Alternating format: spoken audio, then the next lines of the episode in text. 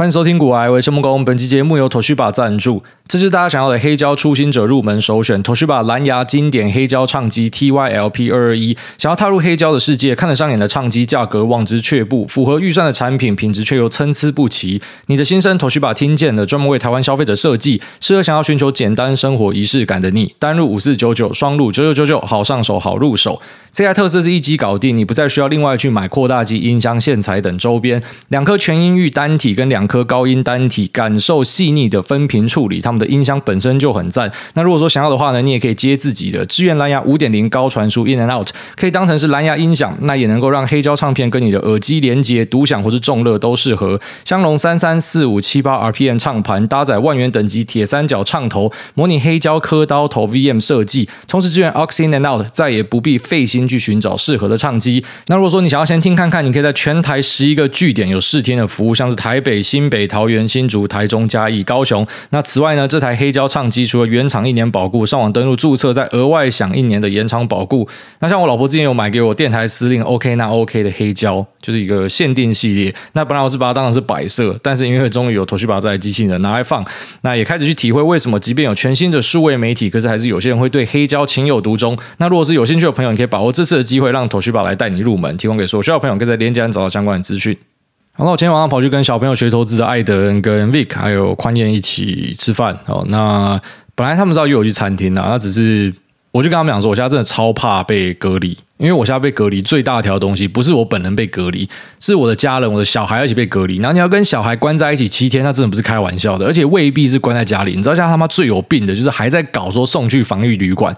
我觉得这些政治人物真的他妈脑袋都装小，就讲难听点，真的这样。到底凭什么？你觉得台湾的防疫可以超然世外，可以跟大家不一样，可以跟全球不一样，要玩特规？为什么要一直玩名词解释的东西？为什么要一直重新定义名词？为什么还要做跟共匪很像的事情？然后很骄傲说我们的防疫比别人厉害？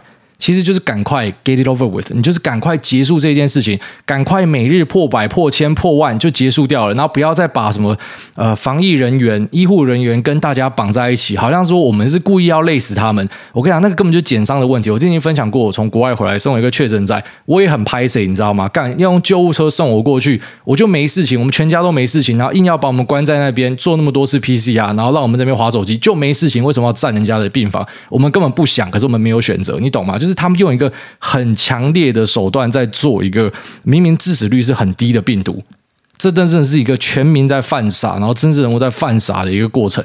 我相信等到一两年之后，大家回头看一定会傻眼。你每天车祸死掉人数比这多，当然一定又有人跳针讲说，可是这个如果真的放进来，那死亡人数也很多。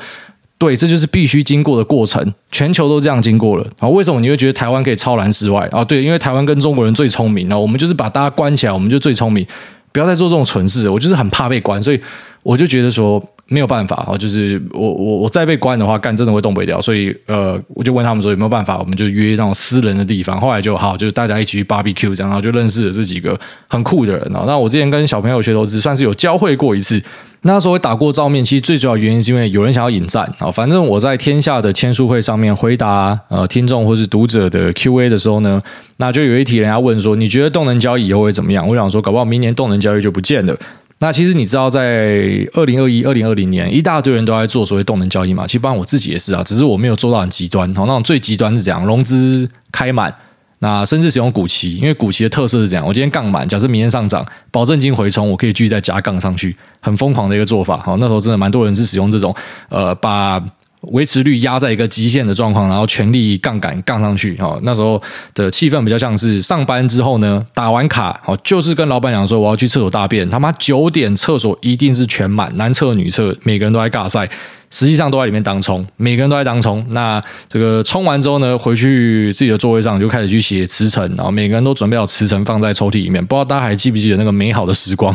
我过去两年是曾经有过这个美好时光了。哦，虽然我们在二零二一年第四季到现在，大家开始觉得啊，干这个市场真的是有够变态的啊。但如果说你还回忆起那个美好时光的话呢，你就会知道说那时候的动能交易是非常风险的。那我就回答了这个听众说，我觉得这个东西可能明年就不见了。那我会这样讲，并不是我要去 diss 任何人，其实就是很单纯，因为你待的时间也不用久。其实你只要在市场，我觉得待差不多三年、四年以上，你就会开始发现，呃，会有各式各样的说法跑出来啊。有时候就是金融族会跑出来舒服嘛啊，这个金融股你看无脑存最近就是上涨。那前阵子讲，前阵子就是指数仔跑出来讲说，哎，这个无脑无脑买哦，指数上万八。那再往前一点就是科技仔，然后这个无脑买科技股只会喷。可是你想，每次有人在很舒服的时候，就是有人很不舒服的时候，那就有点类似在投资的派系上是一样的啊。你到底是要纯金融股还是怎么样？你到底是要做这个区间操作？你是要做呃价值投资，然后去算估值，左侧低阶，然后高点抛售，还是呢？你就是应该要顺着势哈，只要有上涨我就一路加码。那那个一样，那跟流行有点像，它就是有时候这个东西是 work 啊，有时候它是不 work。像如果你现在去逛 Zara，你就会发现 Zara。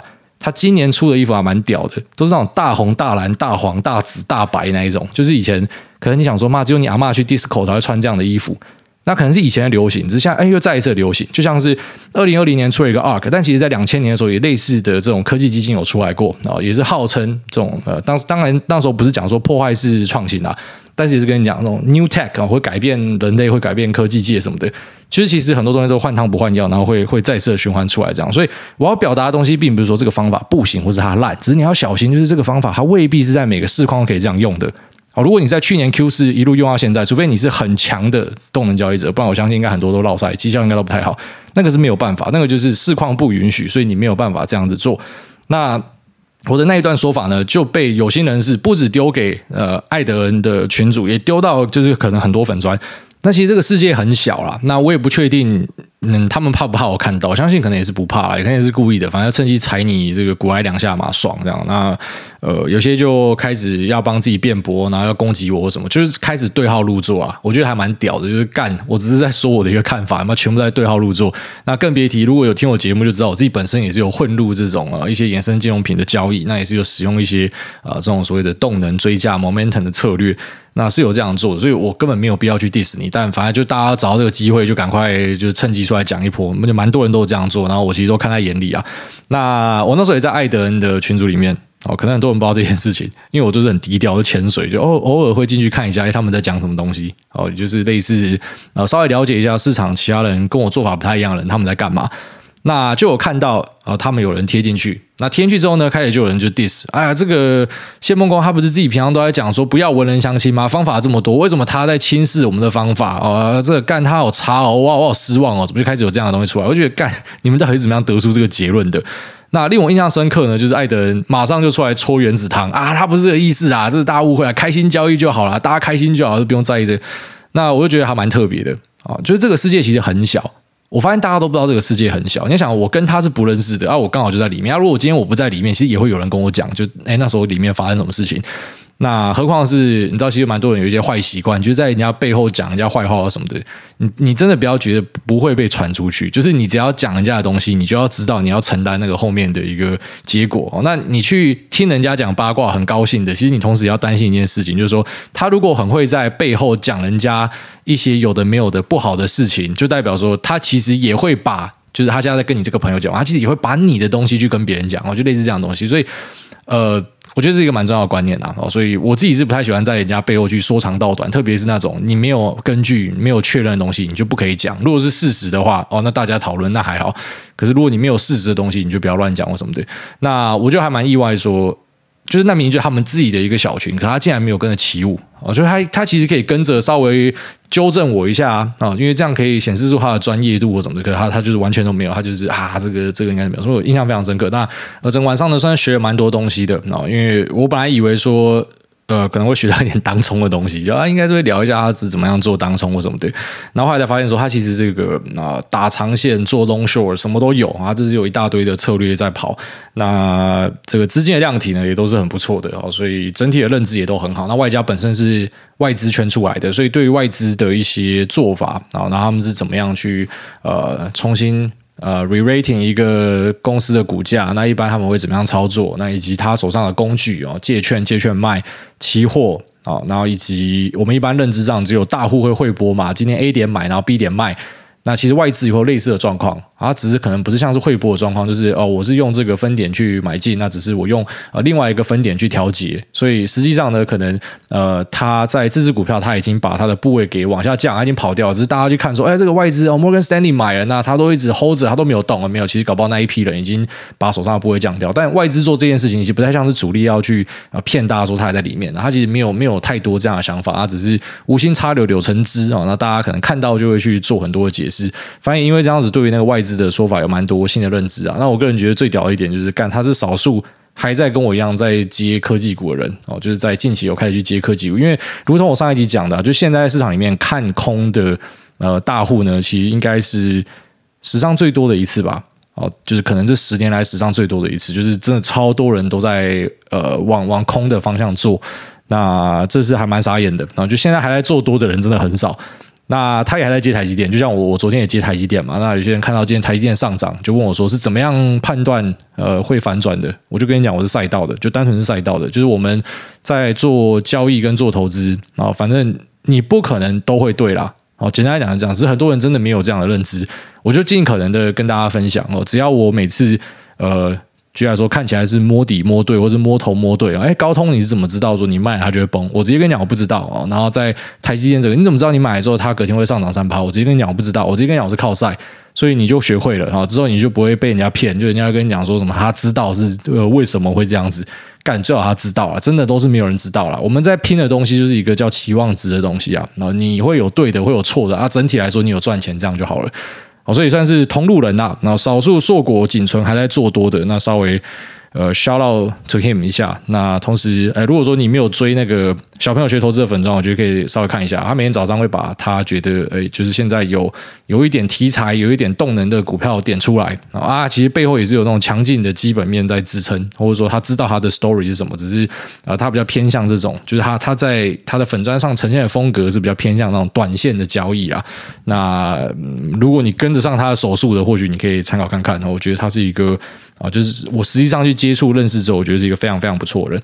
刚刚前面讲到说，其实，在买进之后，我自己是不知道隔天会发生什么样的状况，而且我也很坦白的跟大家承认，这是没有人呃可以认知到的。然后，任何跟你说可以认知到的，一定是骗你的。你只要可以认知到一分钟之后的东西，你一定会变首富，就这么简单。所以，像阿南德这种摆明就是在唬烂的，你真的可以预言的话，你就预言一分钟之后的指数位置会在哪，你一直反复的做，你就发大财了。所以，呃，我们没有看到这么多可以靠预言发财的人，所以你要知道，预言根本就是一个不重要的事情。那对我来说，我那一个买进的单，为什么我会敲台积电？啊是不是因为你真的看到什么时候？其实是没有那么复杂，就是单纯的哦，你看到一个价格哦突破了一个新低，然后就在上一次低点又在往下创了一点。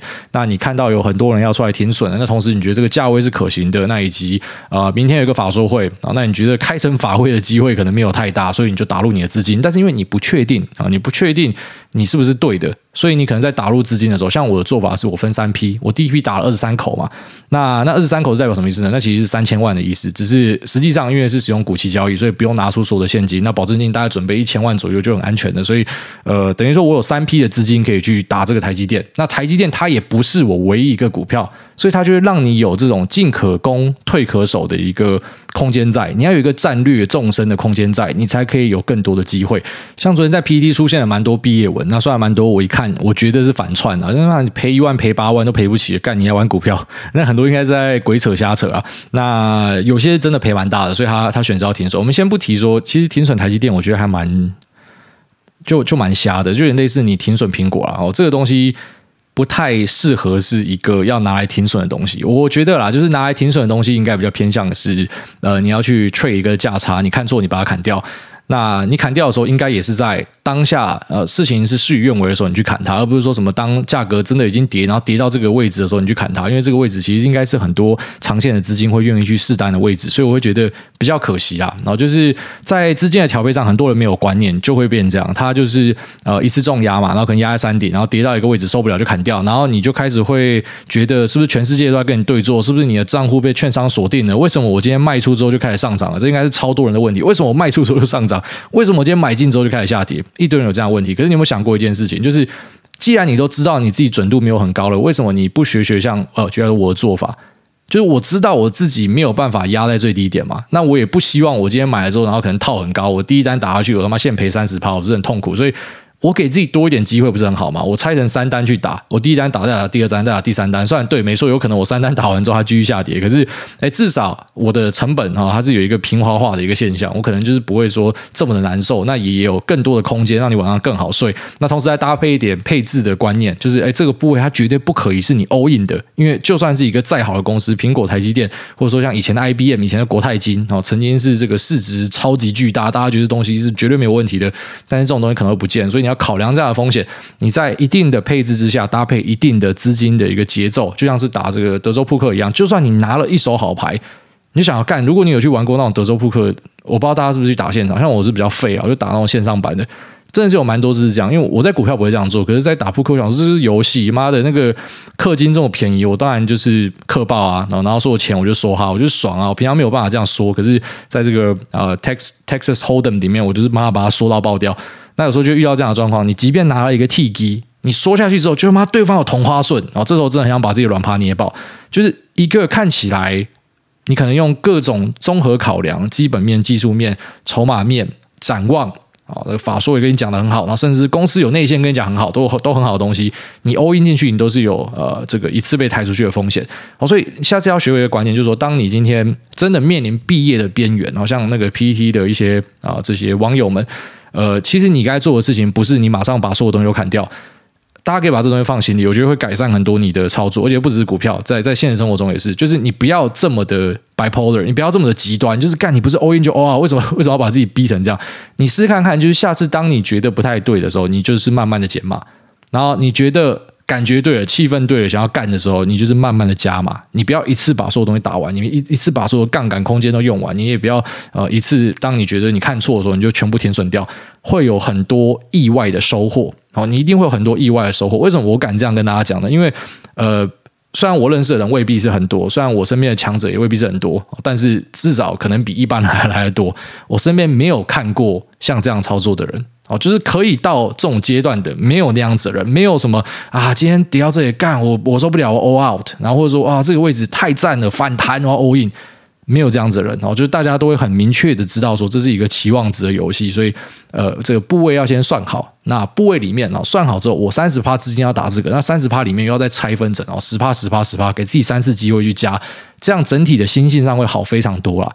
那如果说这个案例你未必理解，我们就拿那个蒙格举例哦，因为蒙格呃最新的报道显示说，他的 Daily Journal 我已经卖掉了他五十八的阿里巴巴，但我觉得是超尴尬，因为那时候超多人看的蒙格去买阿里巴巴，然后跟着进去买，那这其实就马上产生第一个问题，第一个问题就是说，请问一下蒙格的 Daily Journal 它的配置是多少？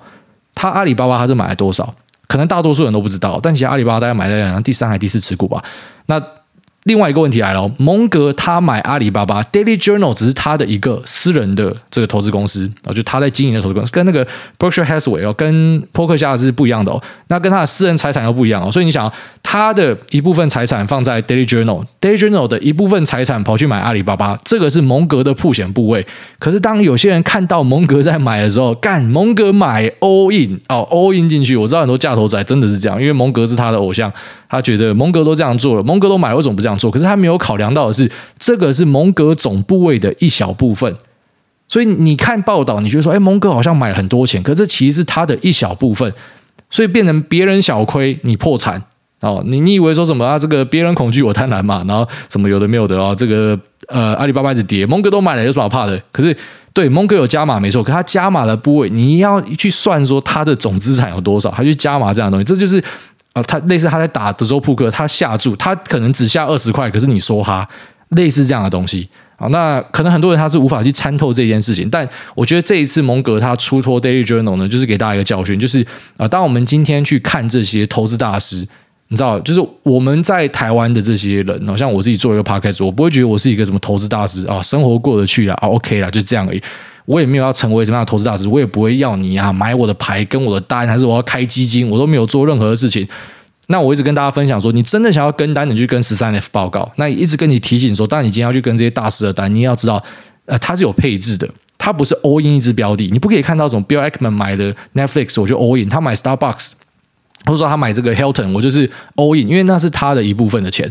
你要跟就是跟全部啊你，你就算是跟全部，你也未必会赢，你懂我意思吧？啊，有时候你跟全部，你反而会赢他，因为他可能买的的位置比你高，这种东西都都都太不一定了。所以谨记这个下注的一个呃筹码的控管是非常重要的哦。我觉得很多人是栽这一点，像我每次看到那些毕业文，我其实心里面都会产生这个问题：为什么你不要可能就卖一半先试看看？那或是你当初买的时候，为什么你会在？可能这个 历史最高点，然后直接全部干进去。我们当然不知道什么时候是最高点嘛，类似那种动能交易，就一直一直加上去。那那一样啊，就算你今天想要 FOMO 想要追的话，为什么你不考虑你先追一部分的钱，然后你等一两个礼拜看风向再追下一个部分？哦，为什么你不这样做？你会发现说，当你这样做下去之后，其实你的绩效应该会非常明显的改善。哦，我觉得很多人是卡这一点。那我观察到这一点，我觉得这边特别跟大家分享一下。OK，那接下来跟大家聊一个我觉得也蛮重要的话题。大家前面先插一下那个 Elon Musk 了，就 Elon Musk 他在前面两集还是三集，我跟大家提到说他要加入 Twitter 的董事会嘛，就他们已经公布这样的消息，然后只是最后面就呃反悔了啊，就是。他公布消息之后呢，那根据 CEO 的说法是很快的，马斯克就呃，他他决定他不要去 board，然后他他不要加入这个董事会。那我自己怎么样看这件事情？我觉得这反而是更好的事情哦。他当股东其实应该比他当董事来得好，因为如果今天是当董事的话，他会受到更多的呃约束。好，所以这有点让柳暗花明又一村的感觉。就是我觉得呃，有些人可能很期待他进去董事会做大刀阔斧的一个调整，但我自己反而觉得他就算没有进去董事会。他在外面当一个喊盘的角色，然后呃，可能结合网友的智慧，或者说他的恶搞，然后去做一些调整，而且他可以更肆无忌惮的讲话，可能反而对这个公司是另外一个好处啊。所以呃，他没有要加入董事会这件事情，我不会把它往一个负面的角度去解释。好，那回到我刚刚前面要讲的话题，我是要跟大家聊一下一个呃，就算你今天不是股票仔，你也会遇到，你身上只要有贷款都会遇到的一个问题。那趁这个机会跟我们的听众分享一下我的一些看法。我觉得接下来我们看到到二零二三年应该都会是一个升息循环，然后在二零二三年的下半年呢，有一些呃外资的资料呢是显示说可能会再一次的回到一个降息的过程，但是我们要先撑过这个一年多的一个升息的循环，而且是一个很激进的升息循环。那这个升息循环其实会对大家都造成影响。哦，可能你平常没有在做股票，你看我们。这个股票在，那受到升息循环、资金紧缩的一个压制啊，一些可能高成长股、科技股，那在美国国债利率的飙升之下，那因为他们用这个 CAPM 的模型去呃定价。就是一个资产该该有多少钱，然后它这什么意思呢？就举例来说，今天呃美国国债值率是二点七趴好了，那你今天一个股票的殖利率只有一点七趴，那可能大家就比较喜欢把钱直接丢进去美国国债就好了，因为这个有二点七趴，就我今天丢这股票，它的风险更大，跟它的报酬更小。虽然它可能还是会有资本利得报酬，可是对于一些大资金来讲，他们可能会把这个列入考量哦。所以当今天我们注意到呃美国开始去做紧缩升息的时候呢，其实对于股票仔会有影响，但其实对于市场外面的人也会造成很大的影响。那借这个机会稍微跟大家呃劝。示一下哦，特别是在接下来的一年到两年之间，我觉得是最大的挑战哦。撑过去之后，可能就好很多。那我会建议大家去杠杆哦，这个东西跟股票每次在相对高档，我们不知道绝对高档在哪，那个相对高档有时候出现一个很大的黑 K，我就开始跟大家抠说，这个手上有杠杆的先去去了啊，先去去了，就是你不要很贪心，觉得一定要把所有东西都带回家，不要跟那个呃老人与海那个老人一样哦，就是干就是啊有就好了，你拖一个这个骨头回家，拖一个奖杯回家，没有什么没有什么太大意思哦。我们在市场里面不是要跟大家拼输赢的啦，所以啊，当你今天觉得。呃，状况开始不对的时候，把杠杆缩掉是一个最基本保护自己的做法。那可能很多气氛仔，就你平常没有在做股票，你看我们那边杀进杀出，什么降杠杆杀小的，然后你觉得很好玩、很好笑啊，然后什么资金断头压力什么的，哦，现在烧到各位的身上了。我们之前就跟大家提醒过说，房贷的部分，然后因为我们知道房贷的利息是啊，可能有一个固定的利息，然后再外加一个浮动的利息，那浮动利息会追着央行的重贴现率去跑。所以当今天央行也在做升息的时候，就是代表说你房贷要缴的钱是变多。那升息一码呢，可能以一千万的房贷来讲，就是你要多缴一两千块啊。如果是两千万，就是四五千块了，就以此类推，所以家户的可支配所得就一定会限缩嘛。啊，如果你家里是有好几个人在赚，那还好。那如果你家里只有你一个人在赚，或者说你是单身，然后你靠一个房子的，甚至有些人买两间的，那你的资金会不会遇到断裂？这个就很重要了哦。因为你要知道，你现在看到的升息是一码而已哦。那根据我们手边的资料显示呢，在下半年可能还会看到一码半到两码啊，应该是有机会会有这样的一个升息，所以你扛不扛得住？那或者说明年的上半年搞不好又还有。那在面对这样子不确定性的时候呢，我会建议大家做一个防御性驾驶。哦，就是类似我们在路上开车，你不知道会不会随时有人冲出来撞你嘛？苗栗什么突然有一只牛走出来。来一个什么阿婆胎干嘛逆向冲过来？我还是像我之前在路上那计程车倒车到车道这个六线道的中间来撞你？你不知道有这样的状况产生，所以你要尽可能的，就是把大家都当成是白痴，然后跟大家保持距离。那一样，你要把这个呃央行的官员，美国央行的官员哦，就是当成是一个你不确定他会怎么样出招，所以我要保护自己的做法，我该怎么做呢？就是我要去假设他们会做很坏很坏的事情。就如果他们真的非常暴力的在升息，你是嘎不嘎的过去的？好，防。贷只是一环。我们之前跟大家警示的时候是只有跟你讲到房贷，但其实我注意到我们身边的一些朋友，或者说，哎，像之前呃有些来我们这边投广告的呃这些业主，然后这些广告主的，呃不好意思直说，但有些我知道你们的经营方式是使用大量的杠杆哦。当你今天使用大量的杠杆的时候，你遇到升息的压力，你不要以为只有哦，就是啊，我手上我借的钱，然后呃这个也。每个月要还的钱变多了啊，所以这可能是一个压力，这是一部分而已哦。那另外一个我注意到比较大的隐忧是，因为大家都有这个资金压力，可能蛮多人都有在扛贷款，所以当台湾人在扛贷款的时候，他必须要去多负担这种两三码，那可能有信贷，那可能有房贷的状况之下呢，他可支配所得是变低的。那台湾有很多生意。哦，特别是这种中小型的，我们不讲那种什么呃广义的中小企业啊，因为那有些在做外销嘛，讲就是那台湾的一些小型创业，年轻人在搞的，你是以卖台湾人为主的嘛？啊，那也不要只讲卖台湾了，你卖国外也是一样，因为大家都在升息，所以大家的资金都变紧了，这会产生一个状况，就是消费有可能会遇到紧缩啊。只是这个紧缩的程度会到什么样，我没有办法跟你跟你预测，但我觉得一定会受到影响嘛。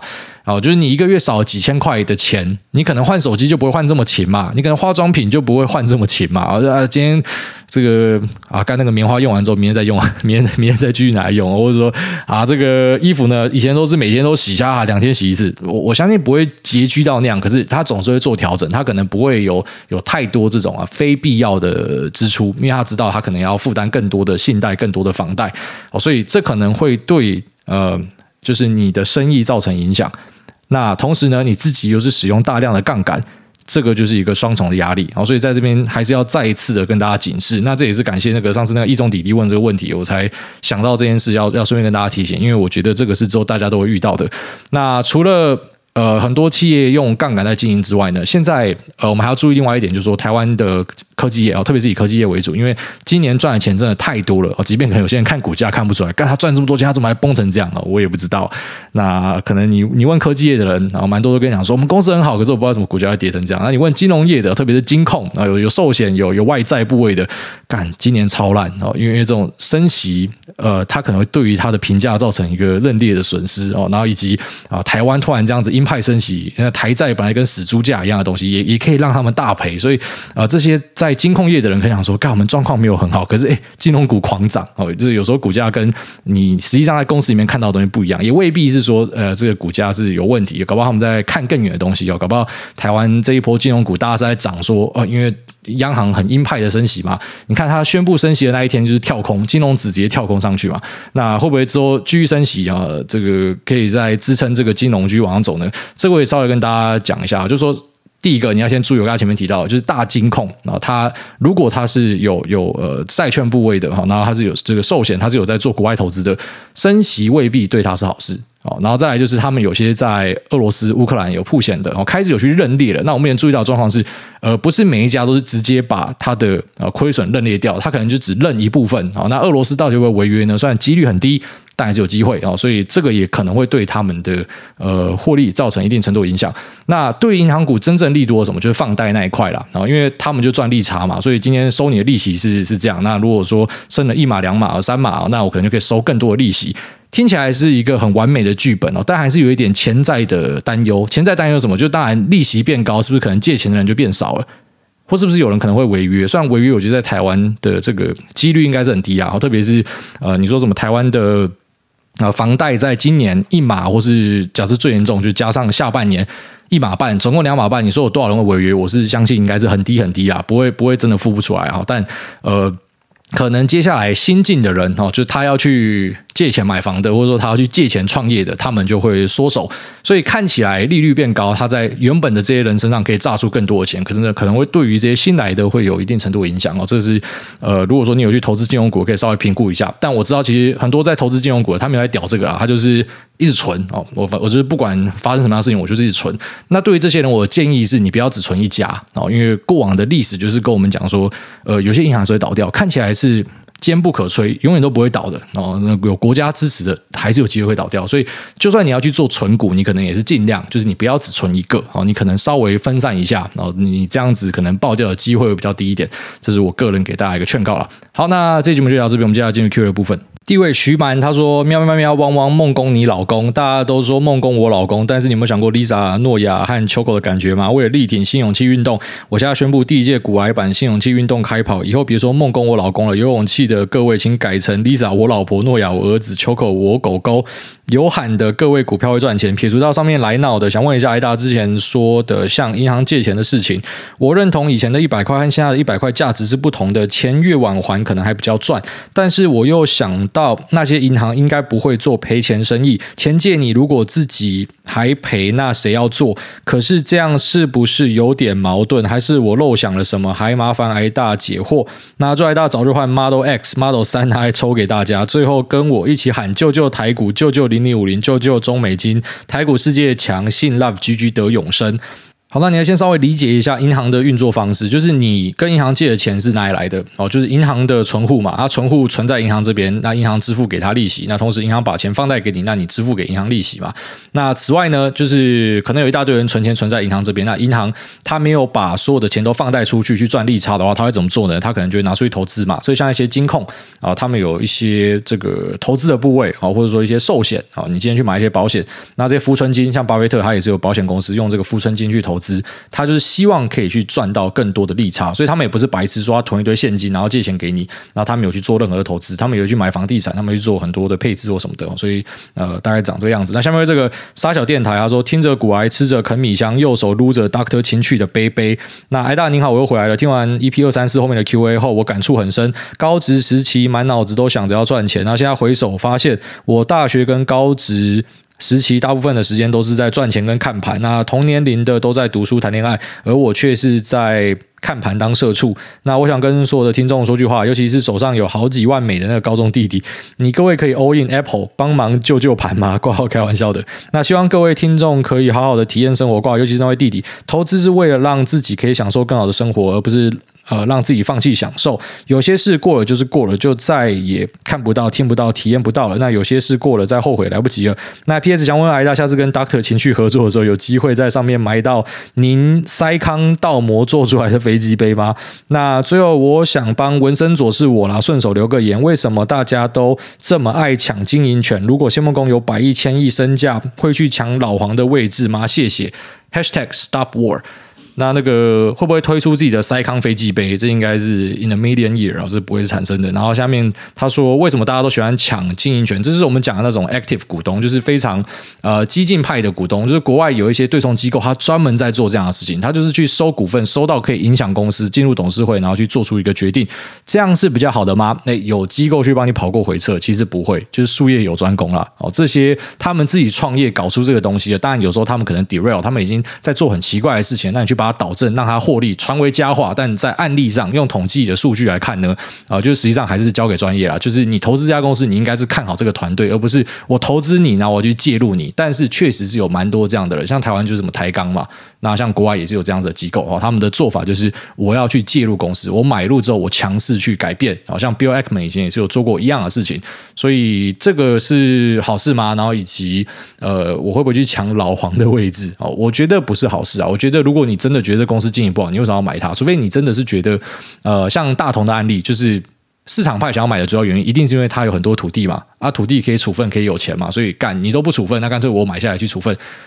这些极端案例之外呢，我会觉得，呃，你觉得东西不好就不要买它，你觉得好就买它。你应该是相信这个团队才去买它，而不是你看到什么样利益啊，就是除非你有特殊的状况。那你说会不会去抢老黄的位置？诶，老黄他都已经把他的 NVIDIA 经营到全世界最大的 IC Design 了，他是一个很强的经营者，所以我相信任何人去抢他位置都不会做得比较好。下面为这个巴菲特的远房。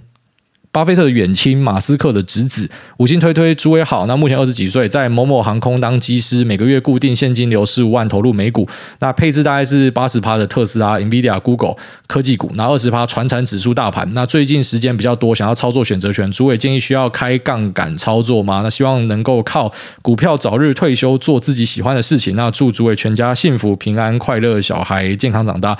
其实以机师的收入，你只要做适当的配置，就算你只是用所谓的啊最无聊。的大盘，你很快就可以达到所谓的财富自由了。那有没有需要做更激进的东西？你可以试看看啊。但呃，我还是会觉得，就是像选择权这种东西，你没有办法去盯盘的人去做，你死亡率极高不止。哦，真的是极高不止，那是给专业的投资人、专业的交易人去做的。但你还是可以试看看，然后就记得小量、小量去试啊，千万不要一开始就临老入花丛，直接他妈 all in 干进去哦，你不要把你的辛苦积蓄直接再这样就就赔掉了。那。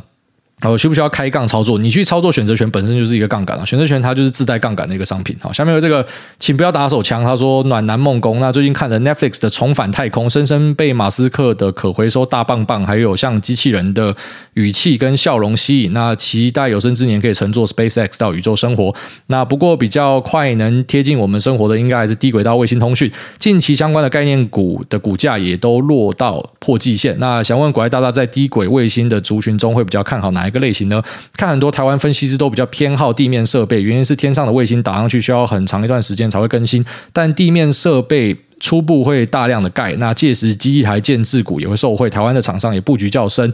但印象中五 G 基地台之前炒过一波，那近期已经没有什么人在讲到他们。我自己是想的很简单，觉得卫星本体零件可以贩售到国外，地面设备好像只能够在台湾部件。那以能销售的族群来说，好像是卫星零件比较能长期投资，不知道是不是没想到的地方，再麻烦股癌大大指教了，谢谢。好，那当然，首先如果 SpaceX 有上线，就直接买这个，这是最单纯的事情嘛。那如果说你要买供应链的话，对，因为供应链它其实可以吃到东西更多，就是什么 OneWeb、那 SpaceX 或者说 Kuiper Systems 啊，就是你不确定哪个品牌一定会赢嘛，但是他们都要跟供应链交货嘛，所以投资供应链其实蛮多时候就是希望这种我全都要，就全部都要赚到。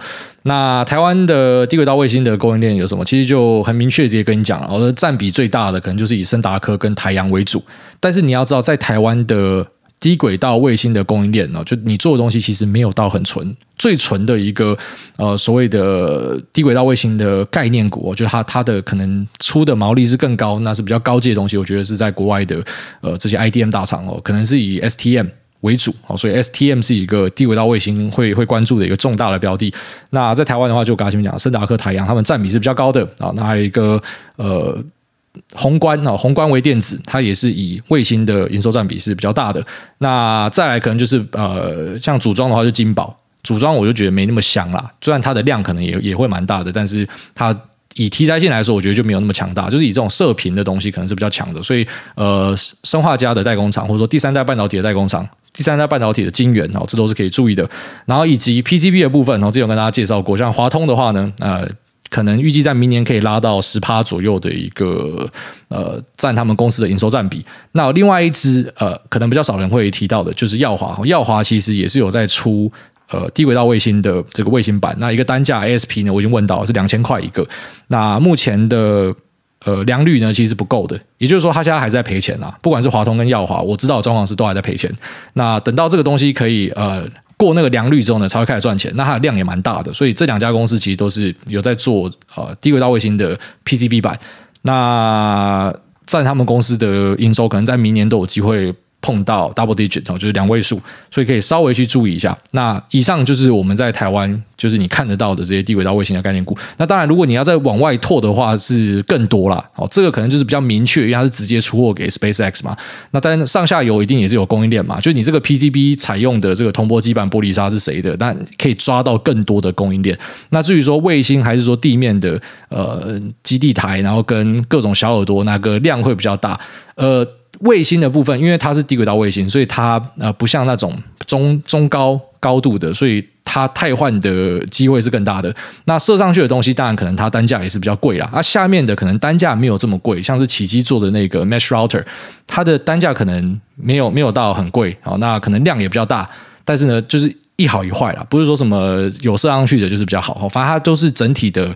呃，供应链里面的东西，那都是会用到。那以整个低轨道卫星的产业来讲，它的那个 CAGR，它的 CAGR 是非常漂亮的，所以这个确实是一个可以注意的族群。但是它的成长性虽然很好、很漂亮，可是，一样，因为它在各家公司的营收占比呢，都还是属于是小数的，然后就是它不是一个很大量的东西。所以目前来看呢，我觉得它比较像是一个炒股方面的题材，然后就是在贡献上可能要再等一两年，我们再观察。但是当然，很多人可能现在就抢先布局了。好，下面这个用砖角漆。看起来两光两光。那覆盖一个满手是血的账户，解除 App 的安装。想问一个类投资的问题：小弟家里的小工厂工作，那工作是属于那种饿不死，可是要能赚钱不可能的那种产业。那最近刚好看到半导体有在招人，就投了履历。那不料这个举动刚好被家人知道，就开始各种亲情勒索，说有给你饭吃，饿不死，为啥要去找工作？那当初养你长大，叫你回来帮忙也不行，自己也讲得很明白过，这个产业就是赚不到钱。那想问主委，如果是你的话，怎么样跟家人沟通？挂号自己有想要改革，不过看到大环境就放弃了，改了也不会比较好。那然后台湾的环境真的。很好玩，各种需要工作经验的工作，那证照不能算工作经验，然后学校会要你去考，考了业界也不认薪水，也没有比较高，那考要干嘛？分享一个很好玩的事情，有工作都会写一些很炫炮的名称，例如设备工程师，那工作内容操作机器到指定位置放置，就货车司机啊，写这样子比较好听。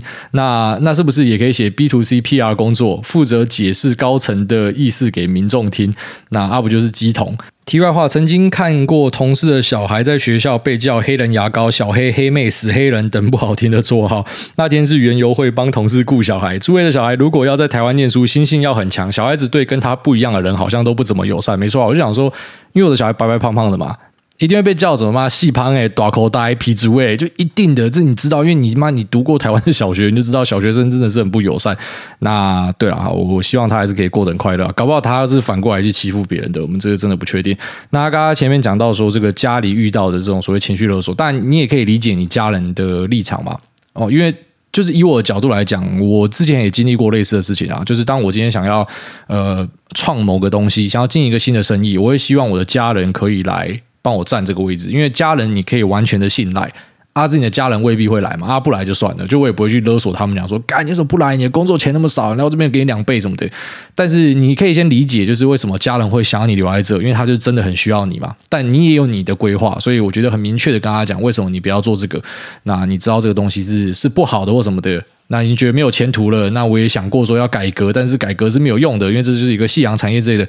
你都讲清楚之后，就去做你想要做的事情吧。哦，千万不要为了任何一个人，特别是。嗯，可能不是到你生活中超级重要的人，然后去改变你的轨道，因为这个最后面几乎都一定会后悔。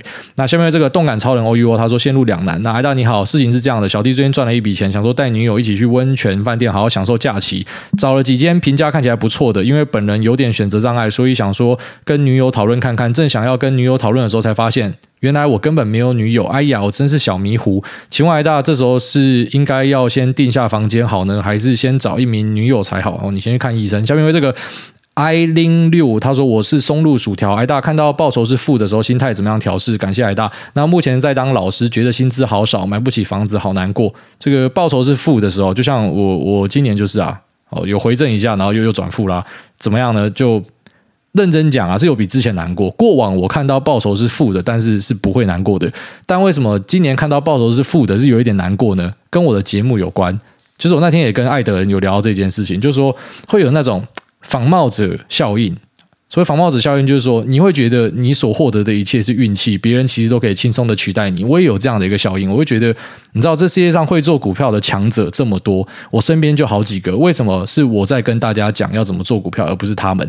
所以我那天也跟艾德人聊这个，就说，干，我第一季是赔钱呢，干，可是第一季还是有些强者在赚钱呢，虽然真的很少，但有人在赚呢，应该是他们要来教大家吧？怎么会是我在教大家？我觉得干，我好烂哦，然后他就安慰我，就说，啊，就是我们是需要你的，什么？反正就互相打气啊，啊。我确实是在录了节目之后才会有产生这样一个问题，就觉得我应该要表现更好，不然我我拿什么来跟大家分享？就如果说我接下来几季表现都是不好的话，那我干脆就把节目收掉了。我是真的有这样子的感觉啊，但是。